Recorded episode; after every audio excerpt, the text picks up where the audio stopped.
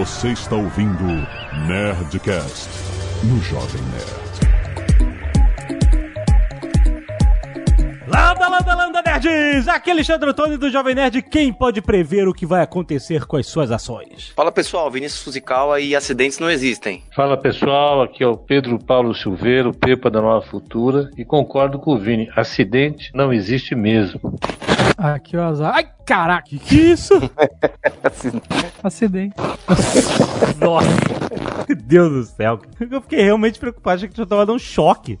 Muito bem, nerds! Estamos aqui em mais um Nerdcast trazido a você pela Nova Futura e Jovem Nerd aqui. Vamos falar sobre educação financeira. Todo mês estamos aqui. E hoje nós vamos falar sobre eventos que movem ações de empresas. Acreditem ou não, eu lembro do Vinícius dando essa ideia antes de acontecer o desastre que aconteceu agora em Brumadinho. Ele já tinha falado disso porque tinham vários outros assuntos pra gente falar e aí por coincidência acabou acontecendo mais um evento terrível, uma tragédia inacreditável, mas com essa tragédia fala-se também de mercado. Eu, eu ouvi gente falando assim, oh, será que eu devo entrar, comprar ações da Vale agora que caiu o preço e tal, não sei o quê? E eu também me perguntei isso. Mas eu fiquei meio assim porque, cara, primeiro, eu não quero avaliar negócios com uma tragédia na cabeça, não é assim que eu avalio negócio, eu não, vejo tragédia com oportunidade de negócio. Tem gente que vê, mas é, eu não fico quebrando a cabeça pra decidir isso, mas eu acho que vale a pena a gente falar, porque a gente não tá falando só desse caso. É como vocês falaram aí, acidentes não existem, então o que, que significa isso? O que, que é o longo prazo de outras empresas e de outros acidentes ambientais e outros eventos, não só acidentes, mas outros eventos que aconteceram, que fizeram as ações de empresas caírem ou subirem acima da média do mercado, né? Vamos falar sobre isso, esse papo tá muito interessante.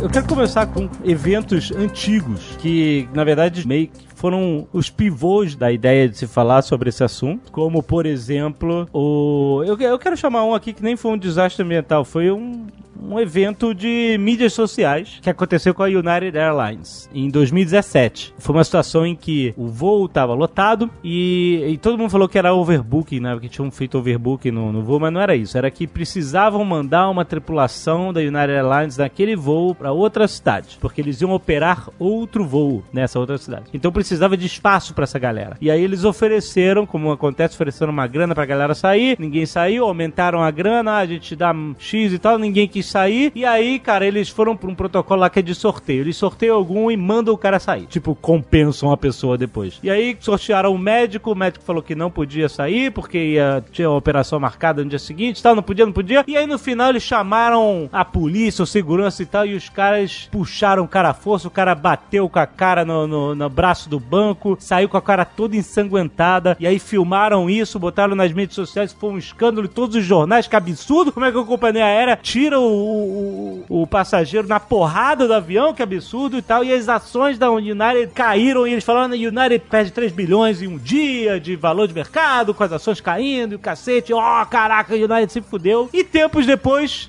recuperou tudo em valor de mercado nas ações. E aí, cara, como é que funcionam esses eventos, né? Quem pode prever isso? O que que rege? O que que faz essas ações caírem? É, é, a pessoa não está querendo manter, porque a, o, o, acionista da empresa, ele é, ele é uma pessoa, pode ser uma pessoa comum que tá aí com ações na bolsa e tal. Aí, o que que faz com que todo mundo fuja, queira vender as ações das empresas quando acontecem problemas como esse? Eu acho legal começar falando um pouquinho sobre a ideia de acidente, né? Muitas das coisas que a gente considera como acidente, muitas vezes não são acidentes. Elas não estavam equacionadas de maneira correta como foi no caso da barragem da Vale, tanto em Mariana como em Brumadinho. A Vale já tinha algum tipo de, de notícia a respeito do comportamento provável da barragem, só que essa, essas informações não chegaram de maneira completa para todo mundo. Se chegassem para mim, eu ia ficar com um pouco mais de receio e com certeza ficaria de apostar na valorização desse papel, né, sujeito a um acidente tão grande. O fato é que faltava informação para o mercado. Né? A partir do momento que tem informação, as pessoas precificam a ação em função do risco que ela tem. A gente simplesmente não sabia o risco que ela tem. A hora que explodiu a barragem, tanto a primeira como a segunda, a gente considerou isso como acidente, basicamente porque não tínhamos nenhuma avaliação de risco correta naquele momento. Então, esse acidente que a gente fala de vez em quando, ele não pode ser confundido, como foi no caso da Vale, com a falta de informação correta em relação ao risco. Existia o risco, só não estavam informados de que o risco era mais elevado do que a gente imaginava inicialmente.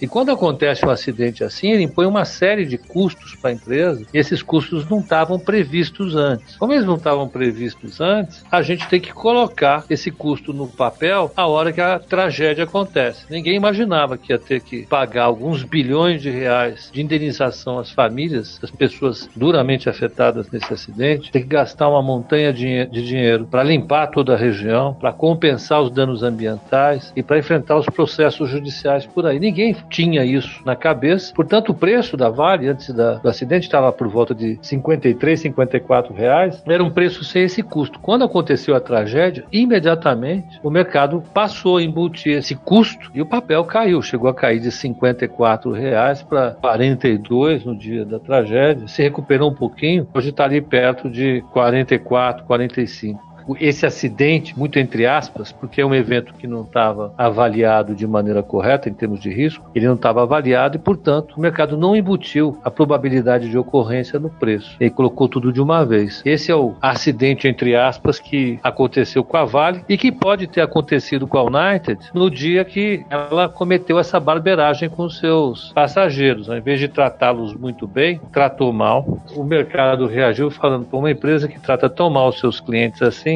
ela pode é, perder seus passageiros, seus clientes. E a ação caiu. Subiu depois porque o mercado não é tão concorrencial assim. Tem poucas empresas para concorrer com a United, a ação subiu de novo e, e danem-se os clientes. Mas no caso da Vale, tem um custo pesado. Você está querendo dizer que essa percepção é mais sobre custos da empresa, é isso? Tipo... Sobre tudo que a empresa pode arcar? Isso, porque eu lembro o seguinte, a gente fala de, de eventos que baixam o preço da ação, mas tem eventos que sobem. Por, a Petrobras teve seu pico de valor quando anunciou a descoberta do pré-sal. Lembro bem isso, lá em 2008. Todo mundo empolgado, mas logo depois é, começou a se discutir isso né, mais pesadamente. Foi assim, então, a Petrobras vai ter que gastar toneladas de dinheiro para poder explorar o pré-sal que está lá em profundidade altíssima, etc. Então, os investimentos para chegar a, ao pré-sal vão ser altíssimos. Então, a, a, empresa vai ter um custo que ela não tinha planejado antes, vai ter que começar a planejar agora. E aí as ações caíram em virtude da realidade realidade de, de custo. É mais ou menos isso? É isso? Tipo assim, olha, é, é, é, empolgante, mas a empresa vai gastar muito dinheiro agora, então isso vai afetar o valor dela. É, no caso da Petra, é claro, cada descoberta que ela faz, o mercado já sai colocando essa novidade. Como eu falei, é uma descoberta. Ela não estava, ela não acontecia, ela não existia antes de ser anunciada. Ninguém sabia que existia a possibilidade de explorar tanto petróleo como aquele anunciado na, na descoberta do pré-sal. Você falou muito bem no anúncio da descoberta do pré-sal. Evidentemente, depois o mercado foi se ajustando para colocar os custos prováveis dessa exploração. Aí a ação foi caindo. E teve outras barberagens ali, teve uma emissão de ações gigantesca, teve outros eventos. Mas as, as empresas petrolíferas são essas que vira e mexe tem uma descoberta importante de petróleo, que está na mão delas, e elas sobem de valor fortemente. Tem também os eventos negativos, tem os desastres ambientais.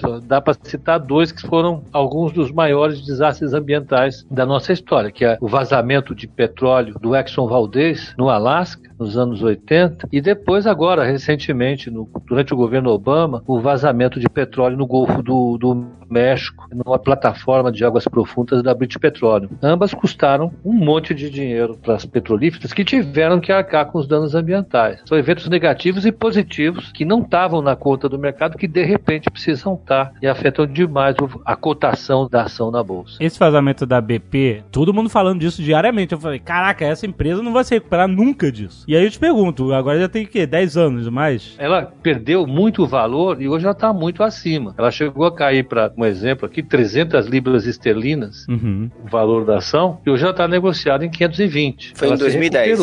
Em 2010. 2010, é isso aí. E ela se recuperou, né? não teve dúvida nenhuma que ela se recuperou. Mas, apesar de tudo isso, outros eventos aconteceram para compensar esse desastre e gerar caixa para ela poder arcar com a, a barbeiragem que cometeu com o Golfo do México. É, cara, assim, eu acho que o Pepa pode até me corrigir ou falar melhor. Mas o que eu percebo é que sempre quando acontece isso, às vezes acontece um efeito manada. Você falou o, o caso do, do David Dow lá, o, o, aquele chinês que foi agredido na, no voo da United. A impressão que tem é que as pessoas olham, e até os agentes olham assim, o que, que a United vende? Vende passagem. É um risco de imagem muito grande para a empresa e um, é um risco ligado diretamente ao que ela faz. Então, se me, foi mais ou menos 3 bilhões que ela caiu de um dia para noite. No caso da Vale, ela vende minério de ferro, mas assim, você tem todo o que foi precificado, quanto que ela vai gastar, quanto vão ser as multas, o que, que vai acontecer com a empresa. A impressão que eu tenho é que às vezes acontece algum efeito manada que o mercado sai vendendo e depois se põe na conta do papel de quanto que foi aquele prejuízo, de quanto que vai a ação da empresa. Eu tô enganado, Pepe, é mais ou menos desse jeito mesmo? O efeito manada é um evento de mercado bastante particular das bolsas, né? Quando um preço aí toma uma direção ou para cima ou para baixo, os agentes que não estavam bem informados saem todos correndo na mesma direção. Isso faz que uma ação que estava subindo suba demais, muito além do que ela precisaria subir por conta dos fundamentos, ou caia muito abaixo dos fundamentos. Isso é muito normal acontecer. Isso acontece com o dólar, acontece com preço de ação, acontece com preço de título e taxa de juros, acontece com quase tudo que é negociado em bolsa. O conselho que eu dou para o investidor é tentar respirar um pouco, porque justamente porque é um evento que não é coordenado por racionalidade, não tem nada muito racional nisso, é um evento que está associado ao lado mais emocional e a um volume muito grande de negócios que está acontecendo sem controle, a melhor coisa que o agente pode fazer, que o investidor pode fazer, é esperar respirar um pouco quando isso acontece. Não tentar sair desesperado ou tentando aproveitar uma oportunidade ou se desfazer de alguma coisa. Vocês falaram muito bem aí no começo a respeito da possibilidade de ganhar dinheiro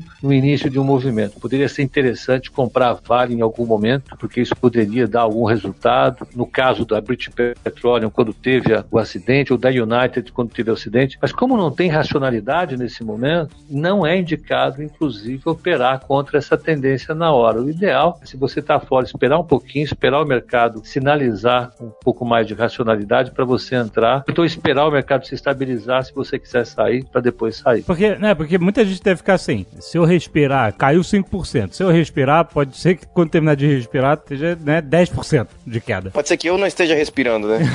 Deixa eu ver se eu entendo a cabeça do investidor. Ele talvez possa pensar assim, ih, aconteceu um problema aí com um evento com a empresa que eu tenho na carteira. Se eu ficar aqui, eu vou. Eu posso ficar com a posição ruim durante alguns anos. E eu saindo agora, mesmo tendo um pouco de perda, eu tenho manobra para ter ganhos em outros investimentos. Comprando ações de outra empresa, por exemplo, de outras empresas, o que seja. É, então, eu imagino que. E aí o efeito manobra é porque todo mundo pensa da mesma forma, né? Deixa eu sair agora. Exatamente. E aí, eu, e aí para eu não ficar tão mal posicionado no mercado, eu saio agora com uma posição é, relativamente boa e aí eu opero em outras empresas e, e esse problema não é mais meu. Faz 10 anos a Petrobras nunca atingiu novamente o preço que ela atingiu quando foi anunciado o, o pré-sal. Né? Então quem comprou a Petrobras nessa época e, e não quis amargar prejuízo está aí há 10 anos com uma posição pior do que a compra. Né? Nada que acontece para uma empresa é uma regra para outras empresas, para outros investimentos. Né? Tanto que a gente vê até e já falou de movimentos que desprovam isso, tipo da United. O cara, United teve um,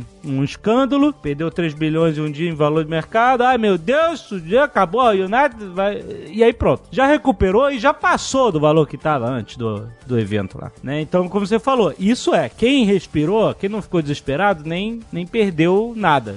Inclusive está com uma posição melhor agora. Mas você acha que existe todo um universo de, de investidor que quer aproveitar esses momentos? Porque eu imagino que as pessoas estão escutando esse problema com isso na cabeça. Por mais insensível que seja, tem gente pensando agora se compra ou não compra ações da Vale, que agora que caiu, entendeu? É isso que eu tô querendo chegar nesse ponto. Eu vou dar dois exemplos da crise de 2008, que foi aquela mega crise, que foi um dos eventos mais contundentes que eu participei na minha vida. Uhum. Naquela época, eu lembro que teve um, um, jornalista, também economista, que fala no jornal da TV, que quando as ações do Citibank estavam caindo, as ações do Citibank normalmente eram cotadas a 60 dólares, por aí, ou uhum. até mais, 100 dólares. Quando as ações caíram para 20 dólares, ele participava de um programa de debate na televisão. Ele falou: ó, impossível que a ação do Citi caia abaixo de 20 dólares. Eu recomendo a todo mundo compre essa ação. Eu vou colocar o dinheiro da minha aposentadoria nessa ação. Nossa! Você sabe para onde foi a ação do Citi do, do, do Citibank? Foi para 50 centavos de dólar. Nossa! 50. Nossa, cara. Ele fez um raciocínio baseado em alguma coisa que não era análise econômica da empresa. né? Ele fez baseado em alguma outra coisa. E recomendou para as pessoas correrem atrás. Ainda bem que provavelmente pouca gente correu, porque era aqui no Brasil não dava para comprar a ação do Citibank. Aham. Esse é o caso da pessoa que tenta aproveitar essa oportunidade e acaba se metendo numa encrenca danada, porque a ação do Citibank, essa em particular, eh, ele poderia ter comprado outra coisa e eh, ele ganharia mais dinheiro do que essa, efetivamente. Aham. Agora, teve lá nessa mesma crise o Warren Buffett, que é um dos caras mais experientes do mercado acionário global, que durante a crise resolveu comprar ações da Goldman Sachs. As ações estavam lá embaixo, super desvalorizadas. Ele fez uma avaliação dos títulos. O banco Goldman Sachs fez uma excelente oferta para ele em termos de preço. Ele foi lá e comprou e ganhou alguns bilhões de dólares nessa oportunidade. Mas o que ele fez, que o nosso jornalista não fez, foi usar a cabeça e fazer uma boa análise das condições daquela ação naquele momento. Ainda que a ação tivesse sofrendo um problema muito sério de corrida contra ela, de manada, de efeito manada contra ela, ele soube avaliar corretamente a saúde financeira do banco, as oportunidades que o banco poderia oferecer e comprou. O outro que sugeriu comprar a ação do Citibank não analisou quais os problemas do Citibank naquela época. O Citibank tinha um problema gigantesco associado aos empréstimos do setor imobiliário, estava entupido até as tampas desses empréstimos. Os empréstimos foram totalmente desvalorizados, ele perdeu praticamente todo o patrimônio, precisou de dinheiro emprestado do governo americano. Enfim, uma análise completamente errada. O fundamental é, é se apegar a uma análise bastante objetiva, preferência profissional, para nesse momento saber para onde correr. Se você realmente pode ver uma oportunidade em algum momento, essa oportunidade pode ser uma grande fria. Eu acho que esse é o exemplo clássico de colapso de preço de ativos. Acho que vale a pena olhar isso como um exemplo e como o que se deve ou não fazer.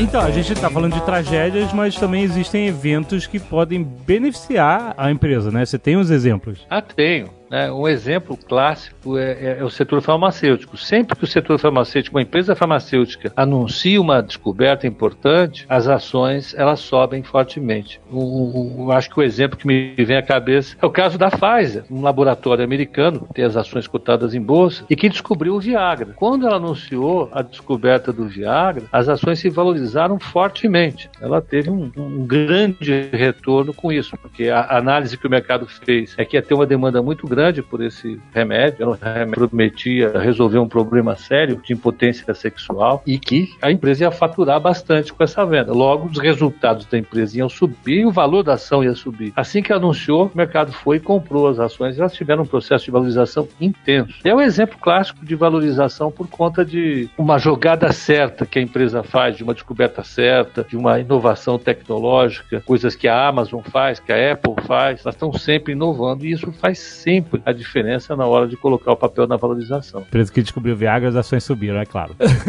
Mas aí, eu quero perguntar o seguinte: é, isso é previsível? Até onde isso é previsível para quem analisa a empresa? E como você faz uma análise nesse sentido? De, putz, esses caras daqui estão prestes a descobrir uma. Entendeu? Existe como saber isso sem ter informação de insider, que é até ilegal você né, agir no mercado de ações com informações privilegiadas, mas, tipo assim, existe como você simplesmente pesquisar e falar assim, pô, esses caras daqui podem descobrir um negócio incrível amanhã. É, isso vai em função da capacidade que a empresa tem de oferecer inovação. Evidentemente, é, havia um histórico grande da Pfizer, ela, ela já era competitiva em uma série de campos, ela já é, oferecia drogas em uma série de, de outras especialidades. Já era de se esperar que ela aparecesse com alguma coisa inovadora em algum campo. Claro que não dá para um analista financeiro de um banco de investimento ou de uma corretora que estão operando no mercado imaginar que ela vai aparecer com essa ou aquela inovação. O máximo que ela pode fazer é: essa empresa ela é competente, ela investe demais na pesquisa e no desenvolvimento, e pesquisa e desenvolvimento vira e mexe, premiam quem faz eh, esse investimento. Então só dá para saber isso. Depois que a, a descoberta é anunciada, aí sim tem um anúncio, tem um estudo bastante sério por parte dos analistas, como teve no caso da Petrobras. Petrobras anunciou a descoberta do pré-sal, analistas passaram a estudar quanto ia custar fazer o pré-sal, quais eram os riscos, quais eram as possibilidades, qual ia ser a evolução da produção ao longo do tempo, e esse primeiro impacto foi sendo absorvido pela análise posterior. No caso da Pfizer, a mesma coisa. Se ela anuncia a descoberta de um remédio, a primeira coisa que os analistas vão saber, vão procurar saber, é se essa descoberta vai ter um impacto no mercado consumidor dela, quanto pode gerar de receita potencial e quanto isso vai gerar de lucro, de valor para o acionista ao longo do tempo. Depois disso, a ação se consolida, como foi o caso dessa descoberta, ou não se consolida, por ter tido uma descoberta que é pífia, foi um anúncio que não foi tão interessante e depois a ação devolve todo o valor dela. Existe uma forma de você analisar se uma empresa está dentro da sua curva ou se ela está, talvez, numa onda de um evento que fez as ações dela subirem ou caírem demais? Como é que você faz essa análise? Pelo comportamento dos resultados dela ao longo do tempo. Uma empresa, ela pode prometer inovações e resultados por algum tempo, e o mercado pode ser complacente com isso, pode ser paciente esperando esses resultados, acreditando no, time de gestão da empresa, ou pode simplesmente chegar à conclusão de que essa promessa não, tá, não é passível de ser entregue, como muitas vezes acontece. Depois de prometer muita coisa, nada é entregue. Quem tem um histórico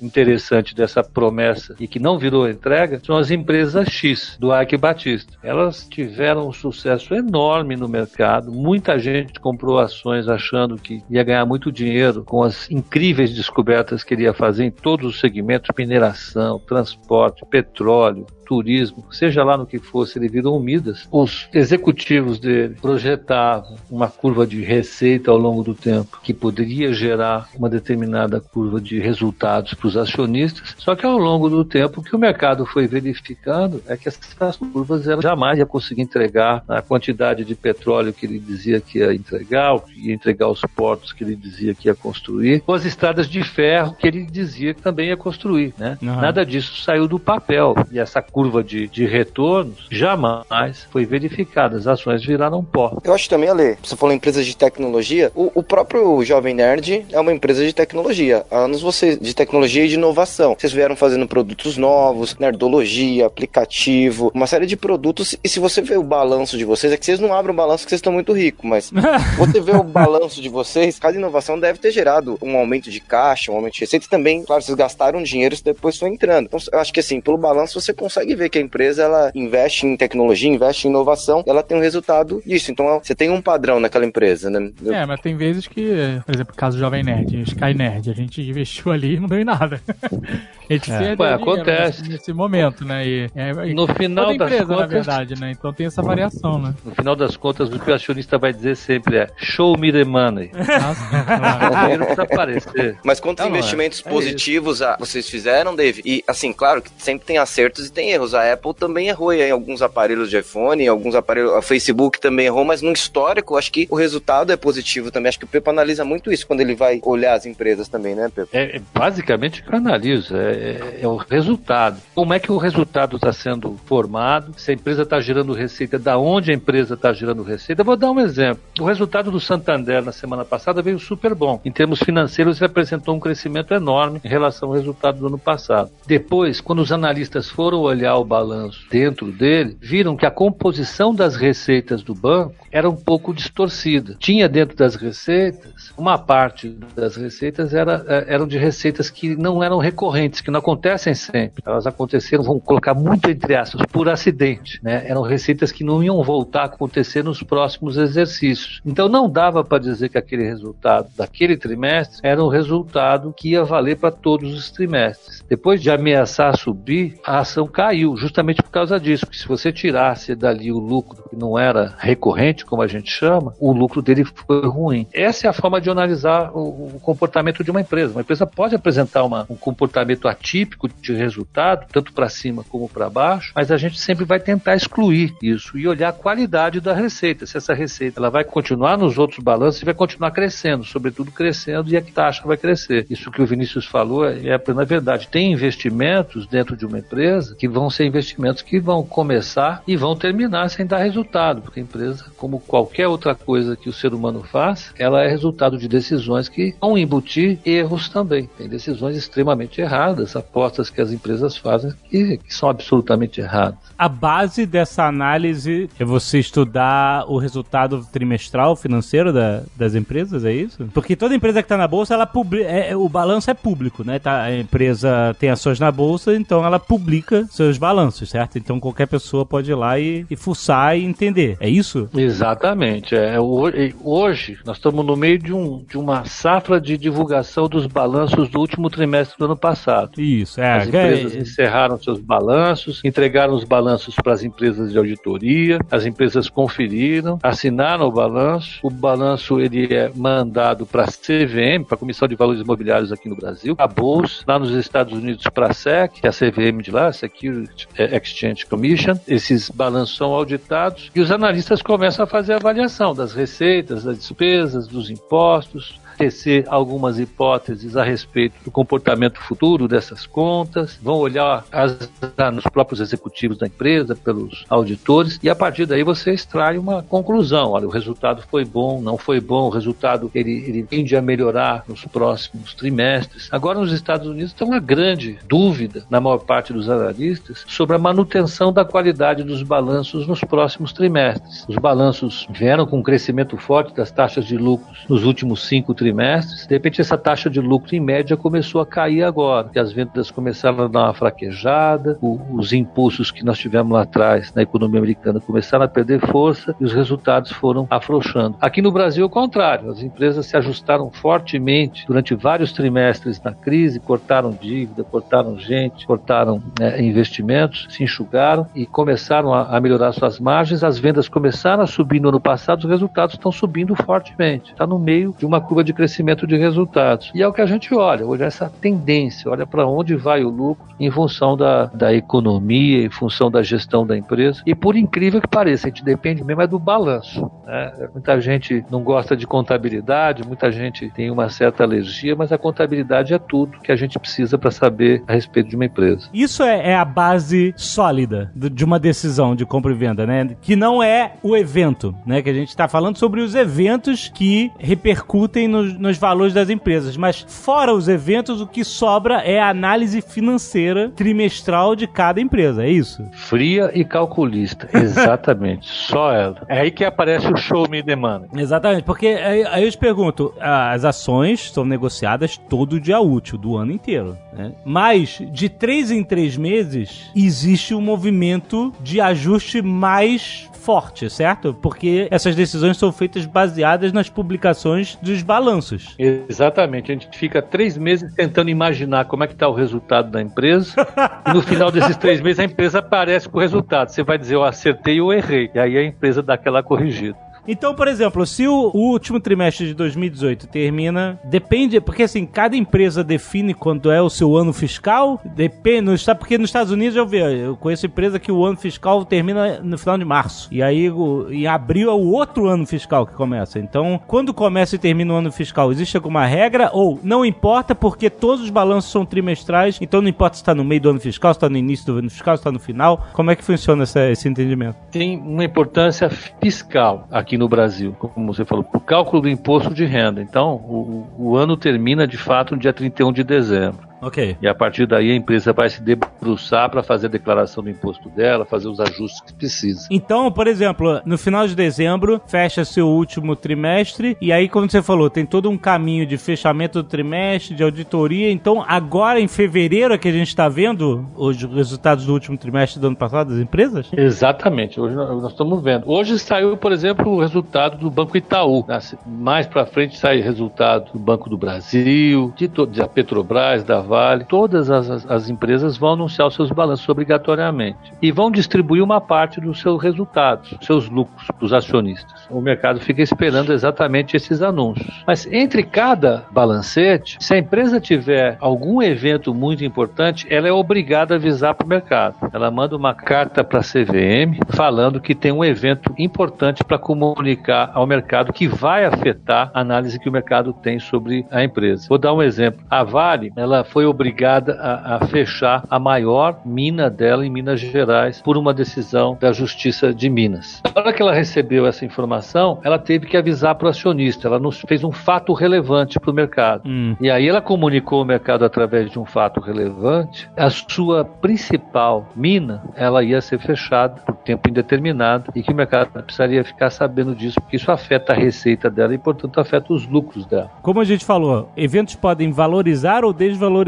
empresas, né? Como a descoberta do pré-sal valorizou a Petrobras em algo que foi acima da curva do que era o normal, né? Ou seja, não é porque ela chegou a valer tanto é que as contas dela é, refletiam esse valor. Né? Estavam valendo tanto porque as pessoas estavam empolgadas e o efeito manada foi comprar. Depois dos escândalos, na mesma empresa, também fizeram a coisa cair, né? Já, já tava caindo por causa dos tantos custos e tal, né? E aí fez ainda cair, ainda mais. Como aconteceu com a Vale, por exemplo, quando aconteceu o Mariana lá, rom- rompeu a primeira barragem, as ações caíram e depois de um tempo voltaram. Não voltaram? Voltaram e passaram o valor que tinha antes de Mariana, não foi? Foi, voltaram e passaram, mesmo porque quando aconteceu Mariana, o minério de ferro, que é o que ela produz, estava cotado ali perto dos 30 dólares a tonelada. Tinha caído muito, ele tinha caído de 100 dólares para 30 dólares. Aham. Depois ele subiu, subiu até 60, 75 dólares bateu. Então, também teve o efeito da valorização do minério de ferro no mercado internacional.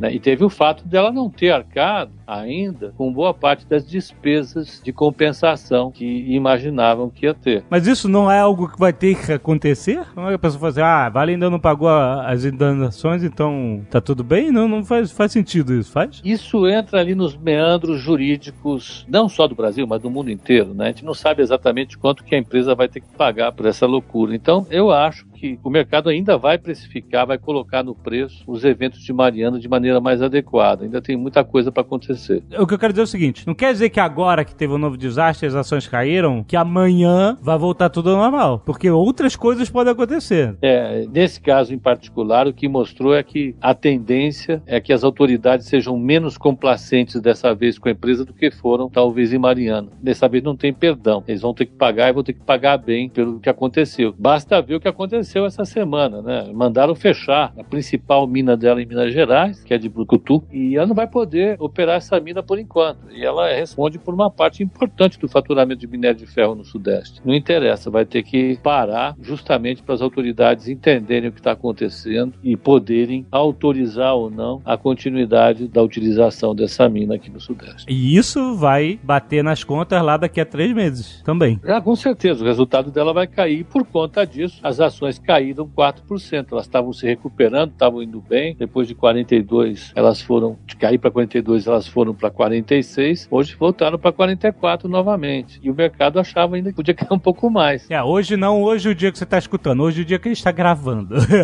Pode ser que o dia que você está escutando esteja qualquer outro tipo de valor, né? É, eu não me atentei para esse detalhe. Exatamente isso. Tudo isso mostra que o mercado depende muito das expectativas que todo mundo tem em relação ao comportamento dos preços da Tem muita coisa que envolve expectativa. A gente não sabe quanto tempo vai demorar para a Vale se recuperar, porque depende de quanto tempo o judiciário vai demorar para avaliar o que está acontecendo e exigir as compensações. Vai demorar muito tempo para ela fazer as mudanças que ela precisa fazer nas barragens. E tudo isso vai envolver expectativas que os investidores vão formular em relação ao futuro da empresa. É isso que vai definir todo santo dia, todo santo pregão, o preço da Vale. Não só da Vale, da Petrobras, do Banco do Brasil, do Itaú, qualquer ação que é cotada aqui no Brasil ou em qualquer lugar do mundo.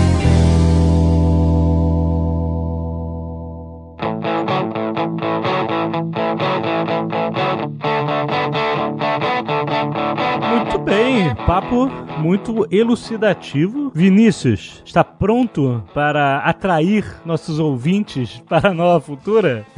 É isso daí, a gente vem aqui pra chamar a galera pra investir. Eu acho que eu conversei muito com o Pepa aqui sobre produtos, né, investimentos e a Nova Futura é uma corretora que ela tem o DNA em bolsa, né? A gente respira, vive bolsa aqui 24 horas. O Pepa ele tem uma carteira mensal que a gente já falou aqui diversas vezes, que é a carteira que foi premiada no passado como a melhor carteira, está indo muito bem esse ano. A gente também tem outras indicações de bolsa, Ale. Então, assim, para quem quer um investimento semanal, a gente tem uma carteira também de ações que o cliente pode comprar e vender toda semana. A gente tem também uma coisa que chama Cold Swing. O que é Cold Swing? O cliente que abre a conta com a gente, a gente manda todo dia por e-mail para ele uma oportunidade de fazer uma operação de um, dois dias. Assim, compra uma ação para ganhar 2%, compra uma ação para ganhar 3%, compra uma ação para ganhar. Se cair, você perde meio, se subir, você perde um. Então, os nossos analistas aqui da mesa ficam observando os gráficos das ações e montam essas operações. Então, a gente manda. Então, para quem abrir a conta na Nova Futura, vai receber todas essas indicações por e-mail, tanto a carteira mensal, quanto a carteira semanal, quanto uma carteira de dividendos que o Pepa montou agora, mensalmente, quanto esses cold swing, que são essas operações curtinhas. E vem mais coisa por aí, né, Pepa? Novos produtos você está elaborando, né? Ah, vem. A gente tem no pipeline soltar mais relatório todo dia para informar o que está acontecendo no mercado em uma determinada ação, um determinado papel ou em um título, né, para deixar quem não pode acompanhar as nossas salas. Uma coisa que a gente tem também são salas ao vivo. Os nossos analistas ficam no nosso canal do YouTube o dia inteiro acompanhando o mercado e analisando os preços. Vocês estão dando oportunidade para entrar ou para sair. E a gente vai produzir também relatórios para mandar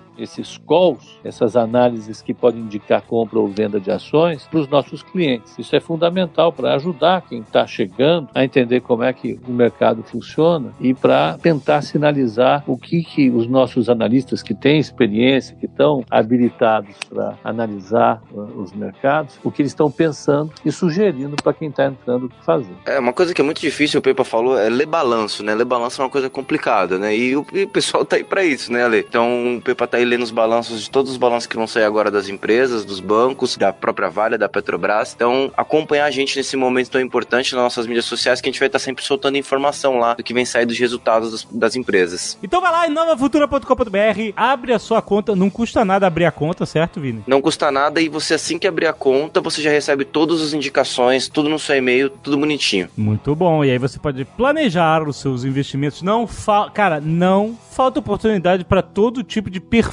de investidor. Para quem é mais conservador, só quer deixar um dinheiro lá para render mais que a inflação, ganhar na inflação, essas coisas. Tem a galera aqui, para quem até para quem investe em ações tem várias modalidades, como você acabou de falar. Você tem a carteira recomendada do Pepa que muda todo mês, você tem a carteira recomendada que muda toda semana. Se você quiser fazer day trade, você a gente falou mês passado de day trade, você pode ir lá fazer day trade também, cara. Tem um, um monte de ferramentas todas prontas para te ajudar a entender como você vai investir o seu dinheiro. E aliás, você não precisa botar o seu dinheiro todo numa modalidade de investimento, cara. Para isso que eles estão lá, para te ensinar a diversificar em várias modalidades. Então vai experimentar novafutura.com.br. Abre a sua conta que você vai ter bons eventos esse ano.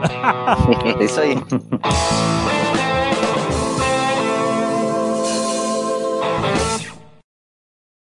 Este Nerdcast foi editado por Radiofobia, podcast e multimídia.